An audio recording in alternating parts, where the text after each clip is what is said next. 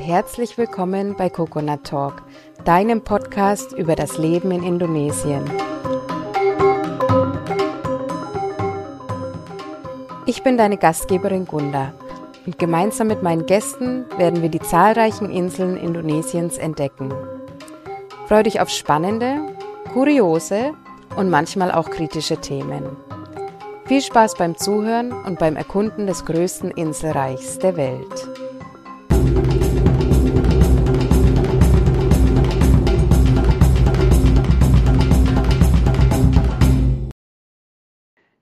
Selamat datang und herzlich willkommen zu unserer neuen Folge von Coconut Talk. Mein Gast heute ist die Sanita aus Singen ursprünglich und Sanita lebt seit acht Jahren auf Bali. Wir haben heute eine ganz spannende Folge und zwar wird es erstmal ein bisschen romantisch. Wir werden über Hochzeiten und Heiraten auf Bali sprechen. Und Anschließend werden wir hoffentlich die Geschmacksnerven unserer Hörerinnen und Hörer anregen, denn dann geht es um die indonesische Küche und ein indonesisches Kochbuch von der Sanita. Und zum Abschluss geht es dann noch um ein spannendes Thema, da freue ich mich besonders drauf, und zwar geht es um die Batak-Kultur. Herzlich willkommen, Sanita. Ich freue mich, dass du heute mein Gast bist. Hallo, ich freue mich auch dabei zu sein. Schön, dass es geklappt hat. Erzähl uns doch gleich mal zu Beginn, was du auf Bali machst. Also ich lebe hier ähm, zusammen mit meinem Mann, meiner Tochter und meinen drei Hunden in Jumbaran in Bali und wir führen eine Hochzeitsagentur und sind ähm, spezialisiert auf deutschsprachige Paare. Und ja, genau, ich organisiere die Hochzeiten hier und mein Mann ist der Fotograf. Das ist, was wir hier so hauptsächlich machen. Super, das klingt, klingt, ja, ich habe es schon gesagt, romantisch. es ist auf jeden Fall was Schönes zu machen, denke ich. Ähm, wie wie kam es denn dazu, dass ihr eine Hochzeitsagentur betreibt und wie bist du denn in Indonesien gelandet eigentlich? Also in Indonesien gelandet bin ich ähm, durch ein Auslandssemester. Ich habe in Deutschland damals internationale BWL studiert und ähm, im Rahmen des Studiums sollte ich im Ausland ein, Studi äh, ja, ein Semester absolvieren. Und mein Fokus war damals ähm, China. Aber irgendwie nach einer Zeit habe ich gemerkt, es doch nicht wirklich so ähm, was für mich ist und ich will vielleicht doch lieber woanders hin. Und ganz durch Durchfall habe ich durch jemanden erfahren, dass man auch in, auf Bali ein Auslandssemester machen kann. Da gibt es ein Programm, das ist speziell für ähm, deutsche Studenten. Da habe ich mich dann informiert und ich hatte davor auch ehrlich gesagt nie irgendwas von Bali oder selbst Indonesien gehört und dachte ich, ja wow, umso weiter entfernt, umso besser und ähm, je unterschiedlicher die Kultur, desto besser.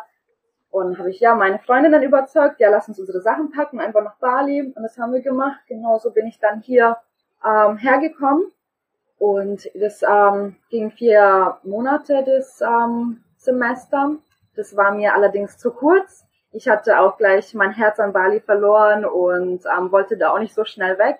Und ich sollte auch ein Praktikum machen. Ursprünglich war ja auch geplant, ähm, das nochmal in einem anderen Land zu machen, das Auslandspraktikum, einfach um so viel wie möglich von der Welt zu sehen. Aber ich habe das einfach als Grund genommen, nochmal ein bisschen länger auf Bali bleiben zu können. Ich wollte auch ähm, schon immer im Eventmanagement-Bereich arbeiten, dachte ich, ja, Bali passt da auch ganz gut habe ich dann gegoogelt, ja, wo könnte ich irgendwie ein Praktikum machen im Eventmanagement-Bereich. Und da kam ich dann auf ähm, verschiedene Hochzeitsplaner. Also es kamen lauter Hochzeitsplaner auf, Hochzeitsagenturen. Da dachte ich, ja, warum nicht? Genau, und so kam ich dann ähm, auch in die Hochzeitsplanung. Und nach dem Praktikum habe ich dann nochmal für ein halbes Jahr verlängert und habe dann ja immer wieder Gründe gefunden, ähm, länger auf Bali zu bleiben. Ich habe irgendwie nie wirklich so die Entscheidung treffen können, ja, ich wandere jetzt aus, ich bleibe jetzt auf Bali. Ich habe immer gesagt, ich bleibe jetzt noch mal ein halbes Jahr länger und schaue, wie es wird. Und ja, da sind jetzt irgendwie acht Jahre draus geworden. Ja, das geht schneller, als man denkt, ne? Total. ja. ja. Ja, schön. Und dann ähm, hast du wahrscheinlich auch irgendwann deinen jetzigen Mann kennengelernt. Wann war das? Genau, das war, ähm, oh, da war ich ungefähr eineinhalb Jahre glaube ich, ja, schon auf Bali. Und dann habe ich dann meinen jetzigen Mann kennengelernt. Dann, ähm, ja, war es schon eher so, okay, ich muss jetzt langsam mal entscheiden, was ich mache. Aber ich habe es dann trotzdem einfach auf mich zukommen lassen und gesagt, ja, wir schauen einfach, wie es sich entwickelt. Und so kam dann eins aufs andere. Und ja, dann geht man auch so schnell nicht mehr aus Indonesien weg, ne, glaube ich. Nee, dann äh, ist es umso schwieriger, wieder dann zurück nach Hause zu fliegen. Und dann, ja, war es dann schon so, dass ähm, ja, ich gesagt habe, ich will ein bisschen länger bleiben, ein bisschen länger als ein halbes Jahr vielleicht. ja. Und wie kam die Idee dann zustande, eine eigene Hochzeitsagentur zu gründen? Ja, ich wollte ja ähm, auch schon immer selbstständig sein. Ich hatte vor meinem Studium in Deutschland, habe ich eine Ausbildung gemacht zur Industriekauffrau und habe ich ein bisschen reingeschnuppert, so ins Büroleben und der typische 9-to-5-Job. Habe auch gemerkt, dass es nicht wirklich was für mich ist, irgendwie angestellt zu sein und wollte schon gerne selbstständig werden. Und ähm, während dem Praktikum habe ich auch gemerkt, dass äh, Hochzeitsplanung wirklich mein absoluter Traumjob ist. Es hat mir so viel Spaß gemacht und so gefallen. Und ähm, ich dachte mir, ja, ich war auch sehr, während dem Praktikum war ich auch sehr selbstständig. Also man hat mir gesagt, mach einfach. und ähm, dadurch konnte ich aber super viel lernen und habe so viele Kontakte geknüpft. Und habe ich irgendwann gesagt, ja komm, ähm, das kannst du doch vielleicht auch selbst machen. Und so habe ich langsam Traumreise Bali aufgebaut, aber ich habe das für eine lange Zeit nebenher gemacht, weil ich mich ähm, nicht wirklich so getraut habe, so ins ähm, Selbst Selbstständige zu springen. Und ähm, irgendwann kam es dazu, dass wir so viele Aufträge hatten, dass es einfach nicht möglich war, einen Vollzeitjob zu haben und gleichzeitig ein Unternehmen zu führen. Und dann ähm, wurde ich sozusagen in die Entscheidung gezwungen, mich komplett ähm, auf mein Unternehmen zu konzentrieren und es war die beste Entscheidung. Und dein Mann, der hat ja auch eine passende Aufgabe eigentlich bei eurer Hochzeitsagentur. Genau. Was, was macht der denn da genau? Ähm, er ist der Fotograf. Also er äh, macht die Fotos für den Brautpaar während der Hochzeit. Super. Das heißt, du kümmerst dich um das ganze Organisatorische und er ähm, ja, lässt dann die Momente unvergesslich werden, indem er dann tolle Fotos schießt. Genau, so ist es. Er macht auch, ähm, auch viel ähm, hinter den Kulissen, also zum Beispiel, wenn es um die Anerkennung der Hochzeit geht, macht er auch viele Botengänge und ja auch vieles hinter den Kulissen. Aber an ähm, den Hochzeiten selbst ist er dann hinter der Kamera. Schön, das passt perfekt zusammen eigentlich bei euch. ja, total. Ja, dann ähm, erklär uns doch mal, was genau bietet ihr denn da an für einen Service? Ähm, wie ist da normalerweise der Ablauf? Also wenn jetzt irgendjemand Interesse hat, da zu euch zu kommen, dass derjenige auch weiß, okay, was, wie genau läuft das bei euch ab? Um, ähm, also wir bieten zum einen Hochzeiten an. Unsere Paare sind hauptsächlich aus dem deutschsprachigen Raum und kommen dann selten mit sehr vielen Gästen an. Also es sind meistens eigentlich Hochzeiten mit nur dem Brautpaar und manchmal eine Handvoll Gäste. Und so haben wir auch die Hochzeitspakete zusammengestellt, sodass die Inhalte auf eine kleine Hochzeit fokussiert sind.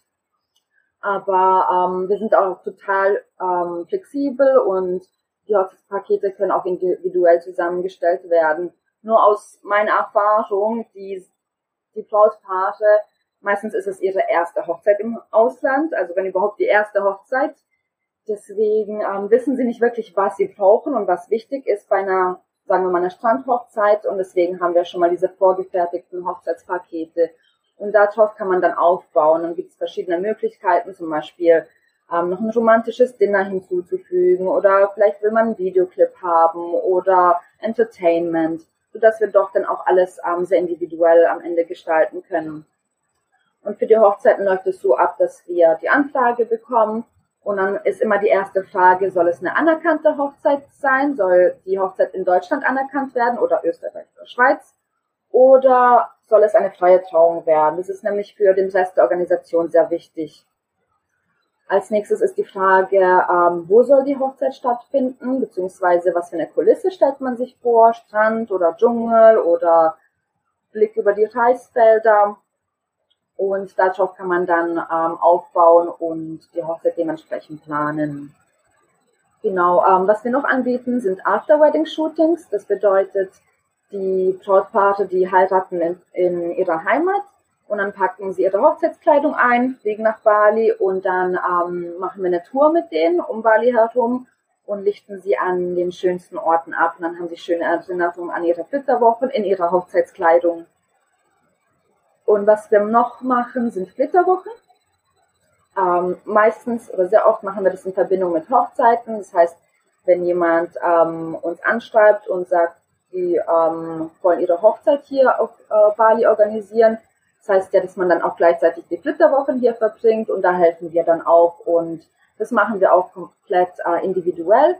Da müssen wir dann einfach auch nur wissen, die Eckdaten, wie lange plant das Paar auf Bali zu bleiben und was ihnen wichtig ist, was sie sich von ihren Flitterwochen erhoffen, was das Budget ist und so dementsprechend ähm, planen wir eine Route und machen verschiedene Hotelvorschläge. Ja, das ist so ähm, generell, was wir machen. Mhm. Und ich meine, um das Ganze zu planen, habt ihr ja auch ein, ein ganz großes Netzwerk, denke ich, auf Bali, oder? Also gerade so die schönsten Orte, hast du ja gesagt, auch die ganzen Hotels. Also ihr müsst ja ein unglaubliches Know-how auch von der Insel haben, nehme ich an. Ja, absolut. Und es ist auch das, also der Ort und auch das Hotel für Flitterwochen, das ist ähm, das Wichtigste. Und ähm, das ist auch schon so eine kleine Herausforderung, weil man kann nicht überall heiraten. Also es gibt da sehr, sehr viele Kriterien, die wir an den Ort stellen. Und ähm, das ist zum Beispiel, ist es privat dort, also hat das Brautpaar Privatsphäre während der Zeremonie und ähm, auch der Zugang, weil zum Beispiel ähm, viele super schöne Strände, die sehr ruhig sind, da muss man irgendwie kilometerlang die Treppen runterlaufen. Das ist dann zum einen mal für das Brautpaar nicht so toll im Hochzeitskleid und ähm, auch schwierig jetzt für unsere Dienstleister hier das, die ganzen ähm, die ganze Dekoration und so weiter zu, runterzubringen. Deswegen sind wir da wirklich immer auf der Suche nach Orten, die perfekt sind für eine Zeremonie. Und deswegen ähm, ja, meistens überlässt das Brautpaar uns die Wahl des Ortes und wir haben da bestimmte Orte, je nachdem, ob Strand, Dschungel oder Reisfelder ähm, sein soll. Und für Hotel ist, ist es genauso. Wir besichtigen ständig immer wieder neue Hotels in den verschiedensten Regionen auf Bali. Und ähm, wir haben dann auch so eine Checkliste, die das Hotel erfüllen soll, weil wir wollen wirklich das Beste für unsere Kunden rausholen. Und ähm, deswegen haben wir auch schon eine äh, Liste von bevorzugten Hotels, wir sagen, einfach in der Region ist das, das, das Hotel das Beste für das, das und das Budget.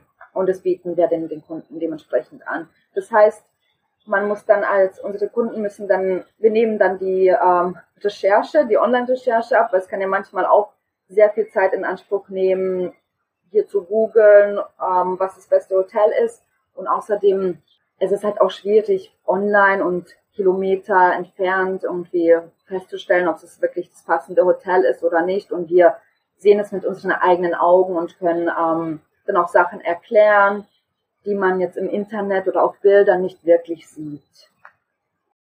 Ja, das ist super, auf jeden Fall. Also egal welche Recherche, es dauert ja immer ewig im Internet. Also die, die, ja, die Paare bekommen dann bei euch einen Komplettservice eigentlich, so ein Rundum-Paket, müssen dann nichts mehr groß machen, außer kommen. genau, Hochzeitskleidung einpacken und in den Flieger.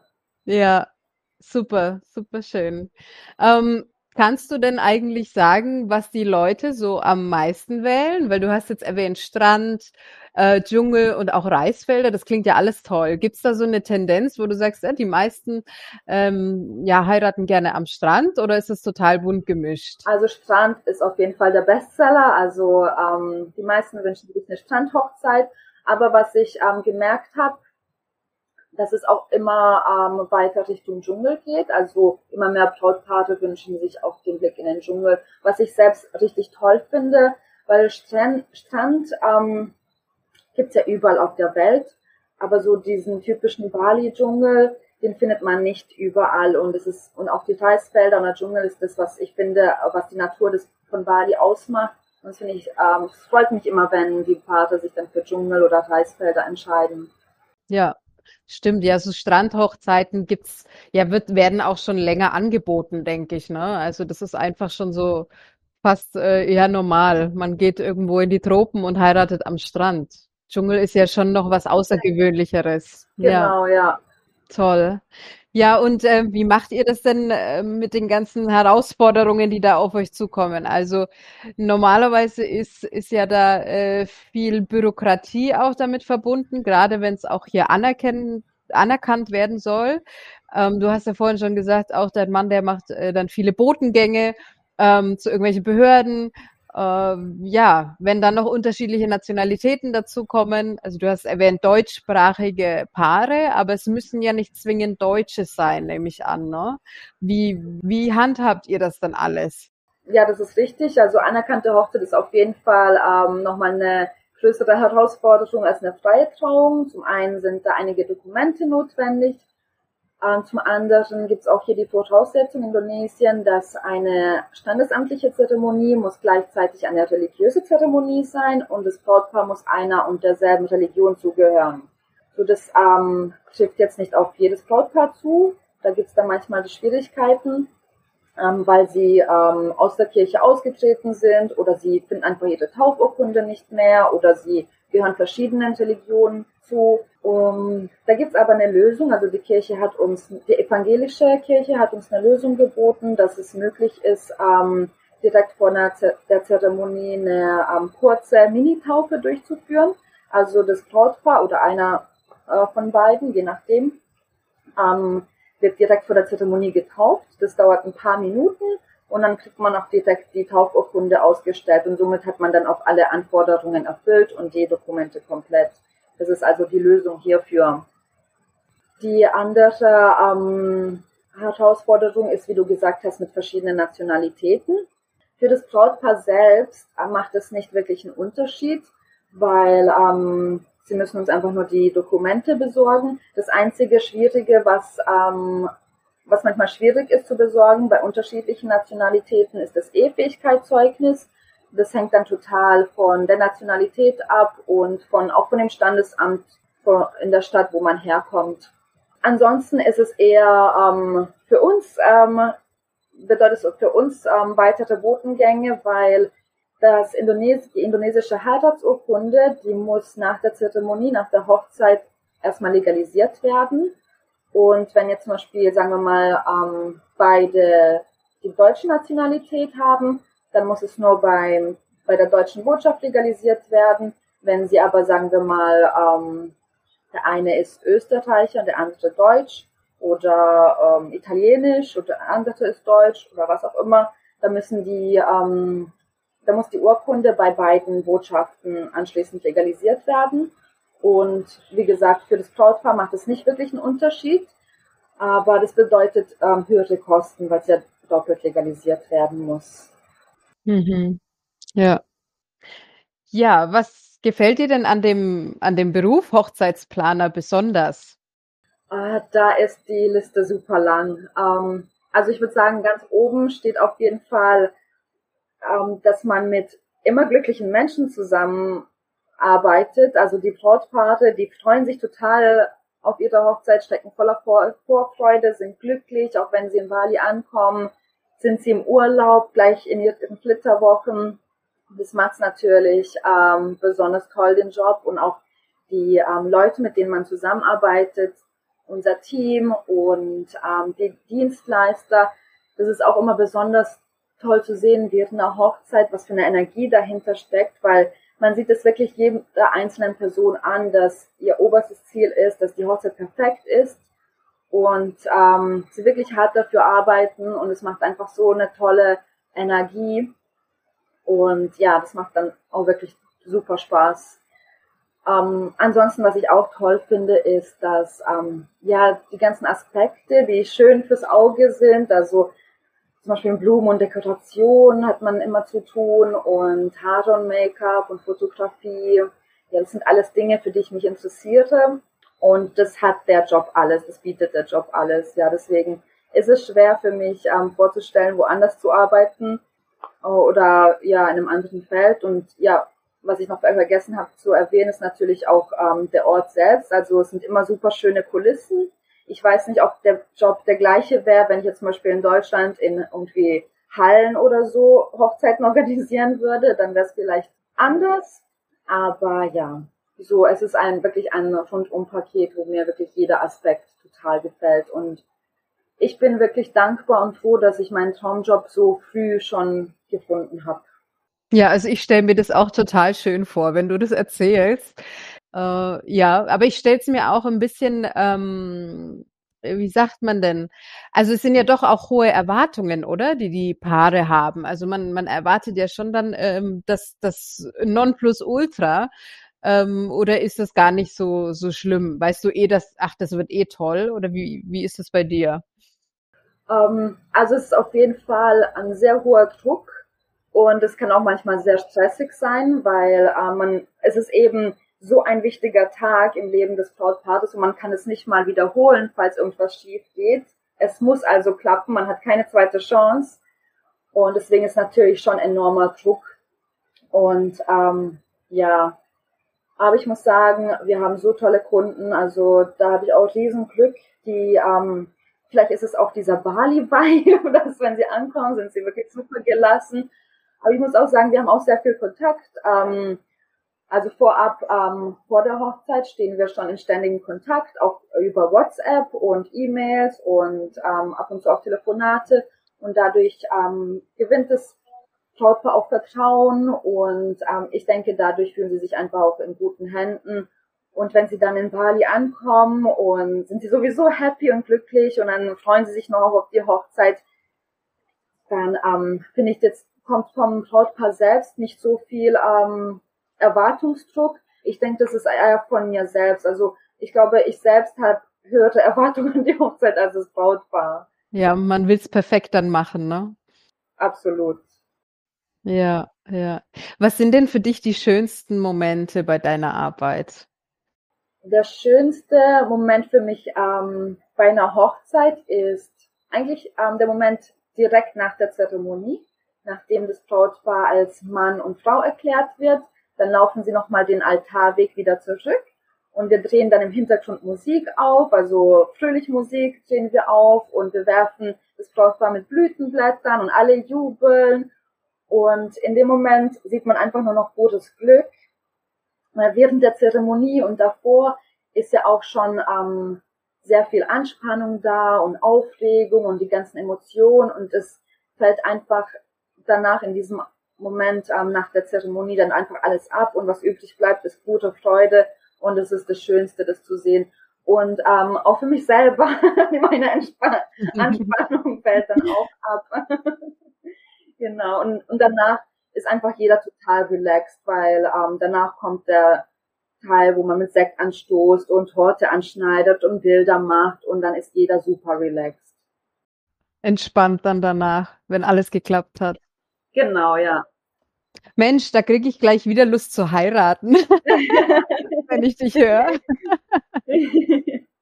ja, wobei ich dazu sagen muss, ich hatte mit meinem Mann noch keine Zeremonie, weil wir letztes Jahr erst geheiratet haben und da war dann einfach nur so, äh, ja, das Bürokratische eigentlich wichtig.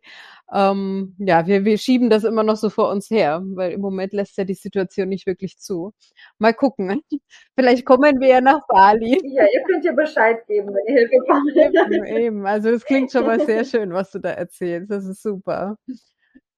Ja, schön. Ähm, dann gehen wir mal zum nächsten Thema. Ich habe vorhin schon erwähnt, es geht um die indonesische Küche. Du hast nämlich eine ich nehme mal an, eine besondere Leidenschaft fürs Kochen, weil du hast ein äh, Kochbuch auch veröffentlicht, herausgebracht. Ähm, ja, wie, wie kam es denn dazu? Oder, oder sagen wir mal, wann und wie hast du überhaupt Indonesisch kochen gelernt? Fangen wir mal so an. Also Indonesisch kochen gelernt, ähm, oder angefangen Indonesisch zu kochen, habe ich, als wir damals äh, noch in unserer kleinen Einzimmerwohnung gelebt haben. Da hatten wir eine kleine Mini-Küche ohne Fenster und ähm, nur einen kleinen Herd. Das war dann schon ein bisschen ähm, herausfordernd. Aber ich hatte, aber ich, mir hat Kochen immer Spaß gemacht und ich wollte es immer gerne ausprobieren, auch mal indonesische Gerichte nachzukochen. Aber so richtig angefangen zu kochen habe ich dann erst, als wir in unser Haus gezogen haben. Und jetzt habe ich meine Traumküche, die, ähm, die offen ist und ähm, habe total viel Platz hier. Und Jetzt koche ich super gerne und habe mich dann einfach angefangen, an verschiedenen indonesischen Gerichten auszuprobieren, habe dann Rezepte online nachgeschaut auf YouTube oder auch von ähm, der Tante meines Mannes, die kocht super gerne, also die ist die beste Köchin und die schickt mir immer wieder mal Rezepte zu und ich probiere dann einfach nachzukochen und so ist es dann ähm, ja dazu gekommen. Mein Mann, der kocht auch super gerne und ist auch total guter Koch. Ja, so ist es unser gemeinsames Hobby geworden.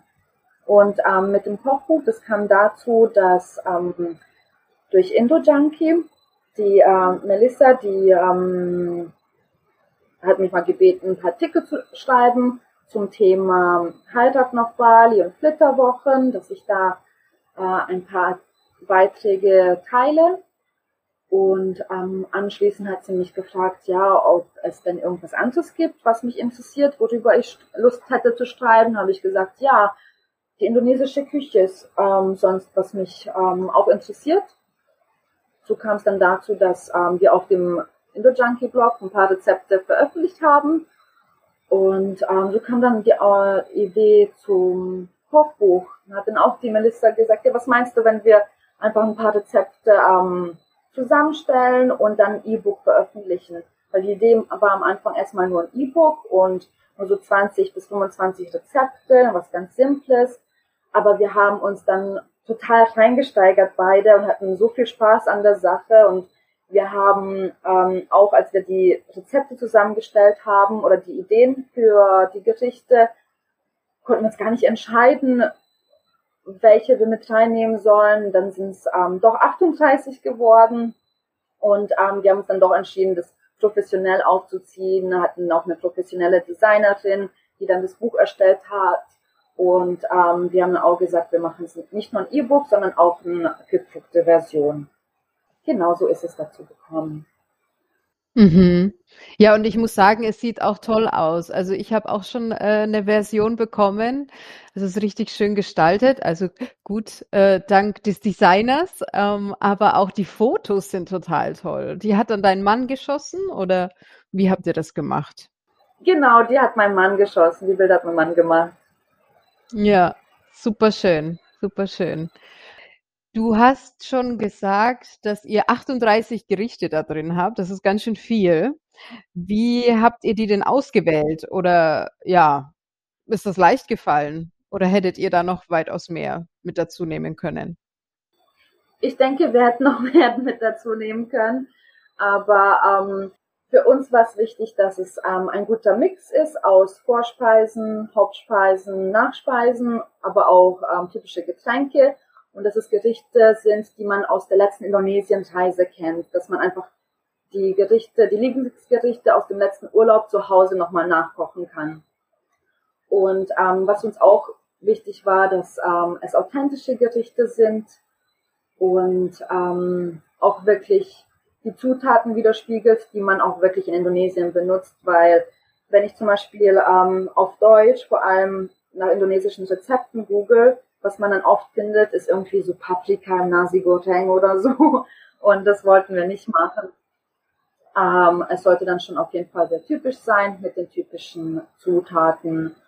Und ähm, wir wollten auch eine Variation reinbringen an ähm, verschiedenen Fleischgerichten, aber auch vegetarisch, also dass es auch für die Vegetarier viel mit dabei ist. Und genau, ja, so kam es dann zu 38 Schön. Was ist denn dein absolutes Lieblingsgericht? Was isst du am liebsten? Mein Lieblingsgericht ist Beef Rendang, also das Rindfleisch Rendang. Es ist nicht gerade das einfachste Gericht zu kochen und ich muss sagen, wenn ich äh, in Indonesien bin, koche ich es nicht so oft, weil es dauert super lange. Aber wenn ich eine längere Zeit in Deutschland bin, dann wird es schon öfter mal gekocht. Und das ist auf jeden Fall mein Number One Lieblingsgericht. Sehr lecker. Ja. Da kann ich auch einen Tipp geben für die Vegetarier, weil wir kochen das auch, aber wir nehmen Tempe statt des Fleisches. Und ähm, ja, das schmeckt auch sehr lecker. Ja, ja, das ist ein super Tipp. So ähm, müssen Vegetarier nicht auf dieses hammerleckere Gericht verzichten. Tempe oder was man auch benutzen kann, ist Jackfrucht. Ja, ja, das stimmt. Das wird ja auch viel in allgemeinen so vegetarischen Gerichten als Fleischersatz äh, genommen, ne? Wobei, kann man das in Deutschland dann so leicht kaufen? Man findet es öfters in Dosen. Also die Frucht selber ist ähm, schwierig zu finden und ich glaube auch sehr teuer. Aber in Dosen kann man das finden in Asien, Asia-Shops. Ja, super. Ja, das reicht ja zum Kochen dann eigentlich. Genau, geht dann auch ein bisschen schneller, die dann schon weich sind. Ja, hast du sonst ein paar Tipps fürs äh, indonesisch Kochen, so abgesehen von den Tipps, die da im Buch stehen? Also der wichtigste Tipp, den ich jemals bekommen habe, ist, wenn man, bevor man viel mit ähm, Chilis dumm macht und viel in den Händen hat, die, die Hände in Öl einzureiben, weil ähm, vielleicht hat man das schon erlebt, wenn man Chilis schneidet oder Chilis hackt oder sie viel in den Händen hat, dass danach die Hände brennen. Vor allem, wenn man jetzt irgendwie mal eine große Ladung Sambal macht und sehr viele Chilis verwendet, dann können die Hände danach stundenlang brennen. Um das zu vermeiden, kann man eben einfach vorher die Hände in Öl einschreiben.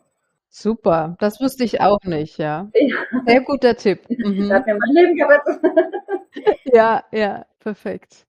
Ansonsten würde ich den Tipp geben, auch mal Gerichte auszuprobieren, die man, wo man sonst vielleicht nicht wirklich nachkochen würde, weil ja viele Gerichte, denke ich, überraschen einen. Ähm, Gerade so richtig exotische Sachen, die man sonst nicht probiert, würde ich auf jeden Fall ausprobieren oder beziehungsweise ähm, vorschlagen, sich da einfach auszuprobieren, einfach mal Sachen einzukaufen und einen Tag zu nehmen, wo man einfach hier durchprobiert sich durch das Kochbuch kocht. Genau. Schön. Ja, dein Ehemann ist aus äh, Batak. Ich habe es vorhin schon erwähnt. Wir werden über die Batak-Kultur ein bisschen sprechen. Und ja, obwohl ihr ja in, in Bali lebt, äh, wo man ja eher davon ausgeht, dass dein Ehemann vielleicht Balinese ist, das dachte ich jedenfalls am Anfang, Magst du uns vielleicht am Anfang erklären, wo eigentlich die Batak-Region genau ist oder wo die Batak normalerweise leben und was es da für Besonderheiten gibt bei der Kultur? Ja, also mein äh, Mann ist aus äh, Nord-Sumatra, aus Medan. Die ähm, Bataks, die kommen hauptsächlich aus Toba. Das ist, ähm, das ist ähm, der größte See in Indonesien und es liegt in ähm, Nord-Sumatra und da kommen die Bataks her. Und es gibt da verschiedene ähm, Arten von Bataks und mein Mann gehört zu den Toba Bataks. Ähm, es ist eine super, super interessante und faszinierende Kultur und ähm, wie auch, ich glaube auch in den meisten anderen ähm, Kulturen von den indonesischen Ethnikgruppen ähm, gibt es da auch so, so viele Rituale und Traditionen und Zeremonien. Was ich finde, was äh, Bataks ausmacht, ist ähm, die Wichtigkeit des Familiennamens, weil wenn man auf andere Batak-Leute trifft, das erste, was man fragt, ist, was ist dein Familienname? Ja, das ist ähm, vor allem deswegen so wichtig, dass man einfach den, ähm, den Familienstamm den Familienstamm äh, verfolgen kann, wo, von wo jemand kommt. Wann habt ihr denn geheiratet? Am 28. Dezember 2018. Ja, und dann habt ihr auch dort, denke ich, äh, auf Nord-Sumatra geheiratet, bei seiner Familie. Du hast mir ja vorab schon verraten, dass es nicht so leicht ist, einen äh, Batak zu heiraten, dass es da bestimmte Voraussetzungen gibt für eine Hochzeit. Magst du da ein bisschen was dazu erzählen? Ja, genau. Ähm, und zwar, es gibt eine Regelung, Regelung dass ähm, Bataks nur untereinander heiraten können. Das bedeutet, dass ich erstmal Batak werden musste und einen Batak-Familiennamen annehmen musste. So der Onkel von Simon, für meinen Mann, äh, der war dann so nett, mich zu adoptieren. Okay. das war nämlich die Lösung des Problems. Und es ist auch, ähm, es ist jetzt bei uns kein Spezialfall gewesen. Das, das mit der Adoption, das ähm, ist ganz oft so, wenn der andere Partner nicht Batak ist und nicht unbedingt ein Ausländer, sondern manchmal auch einfach vielleicht der andere Partner aus Java kommt oder Bali oder was auch immer. Genau, das bedeutet, ähm, um Batak zu werden, muss man von einer Batak-Familie adoptiert werden und den Familiennamen annehmen. Und das hat eben der Onkel übernommen. Und da gab es auch ähm, eine besondere Zeremonie dazu und verschiedene Rituale. Ja, und so bin ich dann Batak geworden. Super, das ist total spannend. Also das sind Sachen, die wusste ich auch vorher überhaupt nicht. Ich finde das total faszinierend. Und ähm, hast du dann jetzt aber nicht den gleichen Namen wie dein Mann, oder? Wenn der Onkel, hat er dann den gleichen Namen wie dein Mann schon? Nee, also ähm, ich kann den Nachnamen meines Mannes nicht annehmen, weil ähm, das ist nicht möglich. Also in der Bata-Kultur dürfen die zwei, zwei gleiche Nachnamen nicht heiraten. Wenn man den gleichen Nachnamen hat, darf man nicht heiraten. Das bedeutet, es ist gar nicht möglich für mich, seinen Namen anzunehmen. Ich habe den ähm, Nachnamen von meiner Schwiegermama angenommen. Aber es ist auch nur kulturell. Also auf Papier habe ich immer noch meinen ähm, Geburtsnachnamen. Mhm, ja. Und wie war dann so der Ablauf von, von der Hochzeit? Also stelle ich mir auch ganz spannend vor. Ja, es war absolut spannend und es hat so viel Spaß gemacht. Ich würde es am liebsten wieder machen. ähm, aber es war auch anstrengend, muss ich sagen. Ähm, für mich ging der Tag um drei Uhr morgens los. Wow. Für Haare und Make-up. ich habe es trotzdem geschafft, zu spät zur ersten Zeremonie zu sein. Naja, bei drei Uhr morgens, also das ist schon. Äh ja. viele Batak-Leute, die schlafen während dem Haare und Make-up. Also die Stylisten, die, am, die haben dann eine Liege oder wenn es im Hotel ist oder bei sich im Zimmer, kann man sich im Bett hinlegen und wird dann beim Schlafen geschminkt. Aber ich war zu aufgeregt, ich konnte da nicht mehr schlafen. Genau, und angefangen hat der Tag dann bei in dem Haus meiner Schwiegereltern. Da hat sich dann der engste Familienkreis getroffen und da gab es dann die ersten Zeremonien und Rituale. Als nächstes ähm, sind wir in die Kirche gefahren. Da hatten wir dann den religiösen Teil unserer Zeremonie. Und anschließend sind wir dann in die Halle gelaufen. Die Halle war nämlich praktischerweise ähm, direkt neben der Kirche. Und es war eigentlich so für mich auch einer der schönsten Momente, so der Gang von der Kirche zu der Halle, weil es war wirklich ein Spektakel. Wir hatten da super viele Musikanten, die ähm, vor uns gelaufen sind musiziert haben. Dann kamen wir und unsere Familie und dann hinten dann auch alle anderen Gäste. Und wir sind dann so ähm, ja marschiert sozusagen zur Halle. Und bevor wir in die Halle sind, waren dann auch Tänzerinnen. Die haben dann auch einen Willkommenstanz vorgeführt. Das fand ich auch super, super toll. Und ja, vielleicht auch etwas, was erwähnenswert ist. Bevor wir in die Halle rein sind, ähm, sind erstmal unsere Gäste rein. Das waren so ungefähr 800 Personen. Und ähm, bevor jeder in die Halle rein ist, haben wir jeder einzelnen Person die Hand geschüttet. Oh wow. Genau. Das war sehr viel Händeschütteln an dem ja, Tag. Das kann ich mir vorstellen. Also kein Vergleich zu deutschen Hochzeiten. Ja. Also da ist man auch äh, lange beschäftigt, ja, mit 800 Händen. Oh ja, sehr lange. Ich muss sagen, davor hat man mir ja erzählt, was so, also beziehungsweise so die wichtigsten Sachen hat man mir gesagt, was so auf mich zukommt. Und ich dachte mir, oh je, oh je, kann ich denn so lange stehen in der Hitze? Aber ganz ehrlich, in dem Moment war ich einfach so glücklich und ich habe mich dann wirklich gefreut über jeden, der gekommen ist und ja, habe es einfach genossen, jeden Moment. Und so ist es einfach die Zeit auch so verflogen. War da deine Familie aus Deutschland auch da? Sind die auch angereist? Meine Eltern und mein Bruder sind gekommen. Ich hatte ähm, meine Freunde hatte ich extra nicht eingeladen, weil ich wusste, dass es, dass ich sehr, sehr beschäftigt sein werde an dem Tag und nicht wirklich Zeit für sie haben werde und hatte deswegen ein schlechtes Gewissen. Und daher haben wir eine ähm, Feier in Bali dann ein halbes Jahr später veranstaltet für Freunde aus Deutschland und in Bali. Ähm, genau. Und dann in in Medan waren es dann meine Eltern, mein Bruder und ein paar Freunde aus Bali sind auch gekommen. Schön. Und ähm, wie war es für dich dann als Hochzeitsplanerin, dass du deine eigene Hochzeit ja eigentlich nicht selbst geplant hast? Äh, ja, ich hatte das niemals hinbekommen, weil es waren einfach so viele Einzelheiten. Also ja, das habe ich total in die Hände meiner ähm, Familienmedern gegeben und ich muss sagen, auch aus professioneller Sicht muss ich sagen, die haben so einen super guten Job gemacht, weil ich weiß, aus selbst Kleinigkeiten, die ähm, so selbstverständlich aussehen, die erfordern so viel Koordination und Organisation und Vorbereitung im Hintergrund. Aber das, ähm, ja, hat man gar nicht gemerkt an dem Tag. Das ist alles so flüssig übergegangen. Es war also wirklich super. Es gab nur ein paar Kleinigkeiten, die wollte ich selber entscheiden. Also wollte ich hier mein eigenes ähm, Kostüm aussuchen und schneidern lassen und Blumendekoration habe ich selber ausgesucht, aber sonst habe ich alles dem überlassen und da war ich auch wirklich froh drüber. Ja, die kennen sich dann auch am besten aus, gell? Ja, natürlich, ja. Wie sehen denn eure Pläne für die Zukunft aus? Also ich muss sagen, ich habe in äh, Bali gelernt, nicht zu weit in die ähm, Zukunft zu planen, weil ja in den vergangenen Jahren ähm, hat es einfach geholfen, alles auf mich zukommen zu lassen. Natürlich haben wir Träume, habe ich Träume und Ziele, aber an sich ähm, lasse ich alles zukommen, wie es kommt. Ja, das ist äh, eine gute Einstellung. Gerade das letzte Jahr hat uns ja gezeigt, äh, dass wir nichts wirklich planen können und irgendwie immer, ja, ne, offen so ins Leben gehen, schauen, was passiert. Ja. Ja. Aber ihr habt erstmal schon vor, auf Bali zu bleiben. Also das ist schon euer Zuhause, ne? Ja, es ist auf jeden Fall unser Zuhause. Ähm, es ist schwer. Also ich könnte mir momentan nicht vorstellen, wieder zurück nach Deutschland zu gehen, aber das ist momentan. Ich weiß nicht, wie es aussieht in ein paar Jahren. Mhm. Kann alles ganz anders aussehen. Deswegen sage ich, es ist echt schwierig zu, zu planen, weil ja, es kommt am Ende eh, wie es kommt. Mhm. Ja, das stimmt.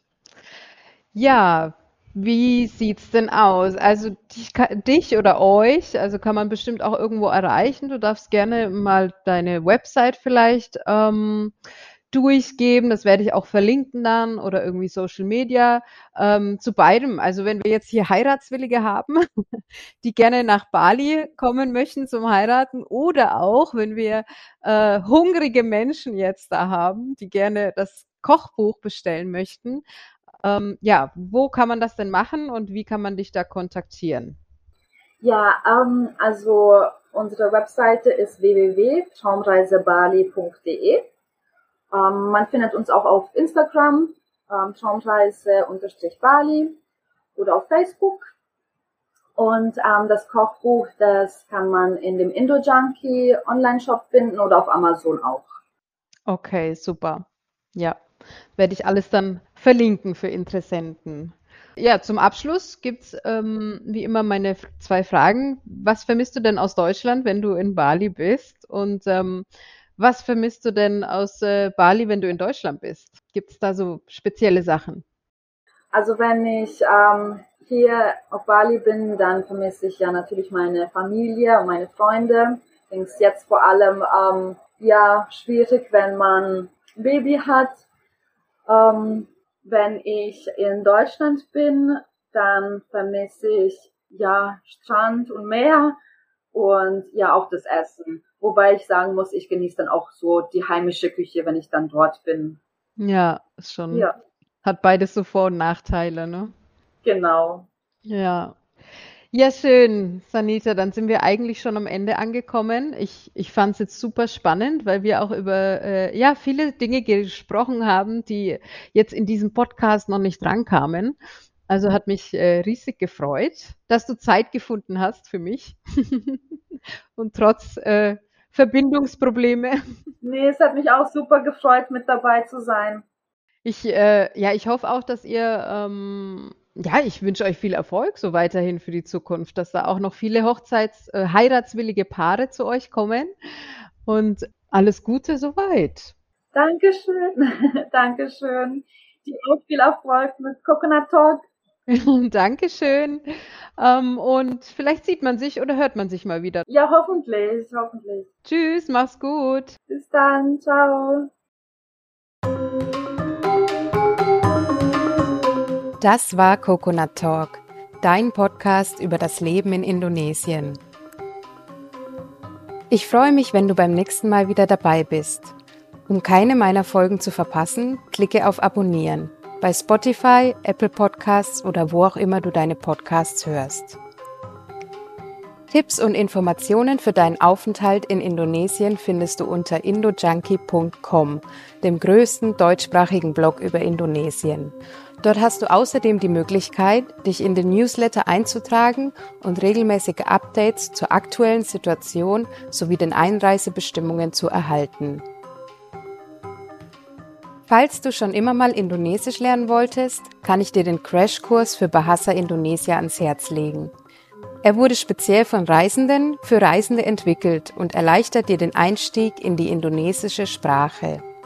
Mit dem Gutscheincode COCONUT10 bekommst du 10% Rabatt auf deinen Kurs und dieser Podcast eine kleine Unterstützung. Auf der Website coconut-talk.com kannst du alle Folgen einsehen und Kontakt zu mir aufnehmen. Alle Links findest du außerdem in den Shownotes dieser Folge. Bis zum nächsten Mal. Sampai Jumpa!